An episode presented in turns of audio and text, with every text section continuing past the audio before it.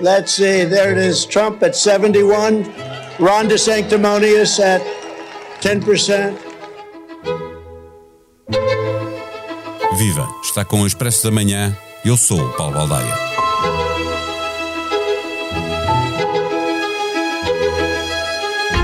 Não houve onda vermelha e os candidatos de Trump, vencedores nas primárias, acabaram, muitos deles, derrotados nas urnas pelos candidatos democratas. O Partido Republicano deverá reconquistar a maioria na Câmara dos Representantes e, mesmo no Senado, ainda pode vencer, mas com as expectativas que foram criadas, não houve como evitar a desilusão. Quem não foi capaz de disfarçar foi Donald Trump, que percebeu a dimensão do seu desaire pessoal na dimensão da vitória do seu mais forte rival. Ron DeSantis foi eleito governador da Flórida com uma vantagem de 20 pontos, uma subida face às eleições de há quatro anos muito superior à conseguida pelo partido no resto do país. No som de abertura, ouvimos Trump a chamar hipócrita a DeSantis e ele, Trump, já afirmou que o governador da Flórida faz muito mal se for candidato às primárias de 2024 e promete derrotá-lo. Para olhar para esta vitória de um republicano, que é uma derrota de Trump, conversamos com Bruno Cardoso Reis, investigador no Centro de Estudos Internacionais do Isqueté, comentador da SIC. O Expresso da Manhã tem o patrocínio do BPI. Conheça as soluções BPI para investimento, poupança ou reforma mais sustentável. Saiba mais em bpi.pt. Banco BPI SA. Registado junto do Banco de Portugal sob o número 10. Viva Bruno Cardoso Reis. A onda vermelha não se verificou. Muitos dos candidatos republicanos mais radicais não conseguiram fazer-se eleger, até pelas expectativas que estavam criadas podemos ver Trump como o derrotado da noite? Bem, eu acho que ele certamente não se vai ver como derrotado, não é? Aliás, ele já fez declarações a dizer, se, antes, antes dos resultados serem conhecidos, se, se, os meus candidatos ganharem, eh, sou eu que, sou, que devo ser elogiado pela vitória, mas se perderem a culpa é deles, não é? Uh, portanto, esse é o estilo dele, não é? Uh, agora, eu acho que, objetivamente, numa análise mais objetiva, sim, ou seja, aquilo que se vê é que realmente Trump continua a ter um peso enorme no partido, condicionou muito a escolha dos candidatos, ou seja, as primárias. Em vários casos apoiou e, e, acabou por levar a que fosse escolhido como candidato, de facto, figuras bastante controversas. Uh, por exemplo, na, na Geórgia, não é? Aquele jogador de futebol americano que tem uma série de casos, enfim, problemas de ligações a abortos clandestinos, etc. Além de ser um candidato realmente extremamente fraco e, portanto, uh, e esse é só um exemplo entre, entre muitos outros. Portanto, há, há de facto aqui argumentos para dizer esta era uma eleição que os republicanos deviam ganhar com facilidade. Uh, nunca na, nos 75 anos em que há sondagens, um presidente com o, o nível de desaprovação de Biden conseguiu uh, bons resultados nestas eleições intercalares, perdeu sempre.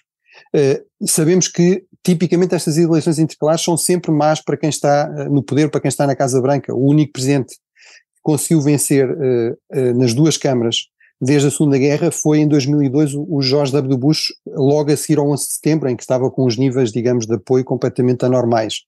Portanto, o facto disso não, não ter acontecido, e de facto os republicanos até podem vir a, a controlar provavelmente a Câmara dos Representantes, e não é impossível que consigam, por uma margem muito estreita, eh, de facto vir a ganhar o Senado, mas de facto são por margens muito, muito estreitas, eh, isto num contexto, por exemplo, económico extremamente difícil, não é? Em que temos níveis de inflação que não se viam nos Estados Unidos há 40 anos uh, e, portanto, uh, tudo indica que realmente esta radicalização, esta escolha de candidatos muito à direita, muito alinhados com Trump, pode mobilizar os militantes para, para votar neles nas primárias, pode mobilizar alguns militantes depois nas eleições gerais, mas o problema é que acaba por alienar muitos eh, votantes independentes, aqueles votantes que muitas vezes decidem as eleições e, sobretudo, estas grandes mudanças em termos de uma grande vantagem para um partido ou para outro. De facto, aí muitos destes candidatos uh, alinhados com Trump, de facto, têm imensas resistências e acabam por ter imensos problemas. E eu acho que essa é uma explicação Uh, certamente uma explicação para, para aquilo que aconteceu esta noite. Agora vamos ver se terá implicações no futuro do, do, Partido Republicano, ou seja, se o partido, se a liderança do partido tira, tira daí as mesmas implicações que nós estamos aqui a especular. É, é, que do outro lado, a grande vitória dos republicanos, pela dimensão com que foi conseguida, não a, vitória era esperada, obviamente, é o governo do estado da Flórida, eh, com Ron DeSantis. Eh, o crescimento dos republicanos na Flórida, face às eleições de há quatro anos, foi bem superior aí do que foi no, no resto do país. Eh, quem é politicamente este DeSantis?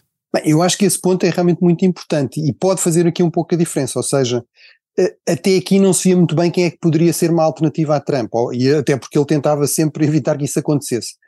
E de facto, o Ron DeSantis, este candidato a governador, que é eleito com quase 20 pontos de vantagem, isto quando há quatro anos atrás ganhou por uma margem tão curta que até teve de haver uma, uma recontagem. A Flórida era vista até aqui, até esta noite, como um daqueles estados muito importantes, porque é o, terceiro estado mais populoso, tem o, terceiro maior colégio eleitoral, a par de Nova York, portanto, era visto como, e desses estados mais populosos, que são a Califórnia, o Texas, depois a Flórida e Nova York, era, era o, o, estado que mais oscilava entre os dois partidos. De facto, aqui uma grande vitória republicana é, é extremamente significativa, ainda mais estando em contraste com a ausência dessas vitórias, eh, basicamente por todo o resto dos Estados Unidos. Quem é que é este senhor eh, de Santis? Ele não é propriamente um moderado, no fundo, às vezes é apelidado uma espécie de Trump disciplin, mais disciplinado. Ele foi realmente apoiado por Trump em 2018, uh, contra um candidato mais moderado, é uma das ironias eventualmente da noite. Uh, já mostrou também uh, ambições presidenciais, embora não se tenha afirmado claramente como candidato. o que ele traz aqui, no fundo, interessante do ponto de vista do Partido Republicano é que, no fundo, seria uma espécie de promessa de uma figura que toca em alguns dos pontos que Trump toca, consegue mobilizar algum do mesmo eleitorado. Por exemplo, ele, ele este, no, no, uh, à questão da, do, do, da, das máscaras obrigatórias durante a, a Covid, da vacinação obrigatória, uh, tem, tem sido muito vocal uh, na questão da, da, da, imigração clandestina, aliás, levou uma série de imigrantes clandestinos para o Massachusetts, para uma zona, digamos, de veraneio da, das elites ali no, no Massachusetts com, com o argumento, bem, se querem imigrantes, então nós vamos levar os imigrantes para, para onde vocês vivem. Portanto, faz uma série de gestos mais populistas, uh, avançou com uma, uma, legislação contra a educação, digamos, woke, esta educação mais politicamente correta na, nas escolas insiste muito no argumento do dinamismo económico, da liberdade económica, e realmente a Flórida está com uma taxa de desemprego de 2%, portanto com uma economia florescente, eh, e portanto, mas no fundo ele eh, toca em vários dos pontos que Trump, que Trump toca, sendo apesar de tudo, digamos, um político mais normal, mais disciplinado, pelo menos não põe em causa os resultados eleitorais, nem, nem faz campanha com teorias da conspiração, eh, comparado com o Trump já é muito, não é? Exatamente, ou seja, por um lado, do ponto de vista dos líderes partidários, é alguém um pouco mais alinhado e mais previsível, uh, tem essa vantagem, não ser tão errático e tão caótico também como Trump. Outro aspecto positivo é que ele, por exemplo, uh, conseguiu fazer uma gestão eficaz num furacão uh, grande, portanto mostrou também que não é daqueles republicanos que só têm a retórica, mas depois são o caos na governação, que foi um pouco também um dos balanços da, da gestão de Trump.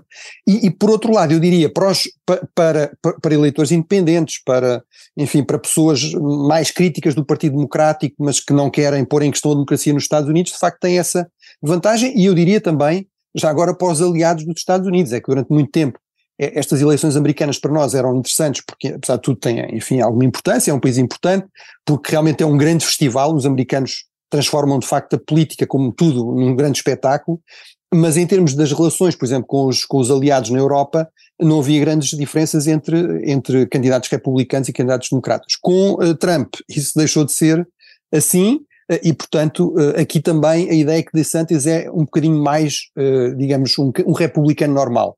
Por exemplo, em relação à questão da, da Rússia condenou inequivocamente a invasão da, da Ucrânia, até criticou Biden por não ajudar mais eficazmente a Ucrânia. Portanto, lá está, dá algumas, daria algumas garantias de que certamente seria uma viragem à direita, mas que seria, digamos, um político mais normal e um parceiro também, um aliado mais normal para, para os aliados externos dos Estados Unidos. Em campanha, Trump, num comício, aliás, no final da campanha, eh, de apoio ao candidato republicano na Pensilvânia, eh, que acabaria por perder, aliás, uma vitória importante para os democratas, eh, Trump desconsiderou DeSantis. O ex-presidente percebeu que os republicanos encontraram finalmente um rival à altura para as primárias de 2024? Só uma nota em relação à questão da Pensilvânia, que é realmente um estado muito importante, onde os uh, democratas ganharam um lugar para o Senado, que não tinham antes, uh, e ganharam também a eleição para governador, com uma margem significativa. Lá está, esse governador apoiado por Trump era alguém que tinha ativamente embarcado naquela, naquela mentira de que as eleições de 2020 foram uma fraude, e portanto é, seria ele como governador que iria organizar as eleições de 2024 num estado que realmente é um destes estados que muda uh, o partido que apoia, portanto seria potencialmente decisivo, e sabe-se, uh, para as sondagens à boca da urna, 99% das pessoas que votaram no candidato democrata para governador da Pensilvânia dizem que uma das principais razões para fazer isso foi a sua preocupação com a questão da democracia e da, das eleições uh, no, no, seu Estado. Obama e, Obama e Biden estiveram lá, nesta altura também no final da semana, a apostar forte nesse Estado, não é? Exatamente, foi um dos grandes palcos da, da campanha, teve Trump, teve Biden, teve Obama, uh, em, em, relação, em, enfim, em relação a essa, essas declarações de Trump, que chamou ao Rick, ao, ao, ao DeSantis, Ron. Ao, ao Ron DeSantis, chamou-lhe de, de, uh, de, de sanctimonium ou, ou, algo assim, Sim. não é? Portanto, há, uh, portanto, ele gosta muito destas alcunhas, uh, mas no fundo era transformá-lo um pouco no alvo e inclusive disse que ele faria mal em, em eventualmente candidatar-se a, a presidente e que ele tinha informações Uh, sobre isso que estaria disposto a revelar, portanto, no fundo, uma ameaça, não é? E, portanto, eu acho que isso, dentro do estilo habitual de Trump, mostra que claramente ele o considera como uma ameaça à sua, à sua, mais, do que evidente, à sua mais do que evidente ambição de se recandidatar a presidente e de ser o candidato republicano a presidente em 2024. Para fechar a nossa conversa, há pouco estava a falar uh, de, de, de, uma questão que pesou, obviamente, nesta, nesta campanha, nestas eleições, a questão do aborto. O facto de Estados como o Kentucky terem rejeitado medidas anti-aborto e também um sinal de que é também um sinal que a decisão do Supremo Tribunal, eh, que foi festejada pelos republicanos, acabou por prejudicar os republicanos e obriga-os eh, a mudar um pouco, seja a radicalização que estava em curso? Eu acho que sim, eh, acho que era uma questão que estava em aberto. Um dos problemas que, que existe nestas eleições intercalares é mobilizar as pessoas para ir votar, porque não são eleições tão importantes, não está em questão a escolha do presidente, nomeadamente, uh, e, e, tipicamente os democratas têm mais dificuldade em mobilizar o seu eleitorado do que os republicanos, uh, e até aqui, tradicionalmente, o aborto era um, um, instrumento de mobilização, sobretudo dos republicanos, que estavam contra, digamos, o que existia, o status quo, e agora é exatamente o oposto. E de facto, se nós confiarmos nas sondagens à, à boca de, das urnas, por exemplo, a BBC tinha aqui esta, esta, esta sondagem que para os eleitores republicanos claramente a principal questão foi a economia, eles citavam 45%, era de longe o aspecto mais importante na, na sua decisão de, de, votar como votaram, ou seja, votar republicano, mas o aborto para os democratas é praticamente uh, a mesma percentagem, 43%. Portanto, mais uma vez, quase metade dos eleitores democratas terão votado em primeiro lugar em função dessa questão, de, de defender o direito de escolha nessa, nessa questão uh, fundamental, e inclusive em muitos estados houve iniciativas legislativas, portanto, muitas vezes estas eleições são também usadas para referendos, vamos pôr a coisa assim, uh, e portanto houve também iniciativas legislativas sujeitas a referendo precisamente sobre a questão de garantir o direito ao aborto em estados onde isso não existia, e portanto foi possível aos democratas organizar-se no sentido de dizer isto não é só escolher uh, o senador ou só escolher o governador, é de facto também ajudar a, a, a, a garantir uma lei que garante este direito que antes existia e que agora deixou de existir por causa da decisão do, do Supremo Tribunal. Hoje é dia de lhe recomendarmos a audição da segunda série do podcast Bloco do Leste. Lívia Franco, da Universidade Católica Portuguesa, fala com Martim Silva sobre três acontecimentos internacionais da maior relevância e que, de uma forma ou outra, são importantes contributos para se entender melhor o conflito militar na Ucrânia. Os três acontecimentos são a recente visita do líder do maior e mais poderoso país europeu, Olaf Scholz, na China, a cimeira do G20 da próxima semana e ainda as eleições intercalares nos Estados Unidos. Sentar, gatinhar, andar, correr ou saltar, será que é sempre esta a sequência de desenvolvimento motor dos bebés? Resposta a esta e a outras questões neste episódio do podcast Querida Pediatra, em que também se explica por que não se devem usar andarilhos e andadores. A apresentadora Sofia Fernandes é a mãe que faz as mil perguntas à pediatra Marta Ezequiel. A sonoplastia deste episódio foi de João Martins. Tenham um bom dia, nós vamos voltar amanhã. Até lá.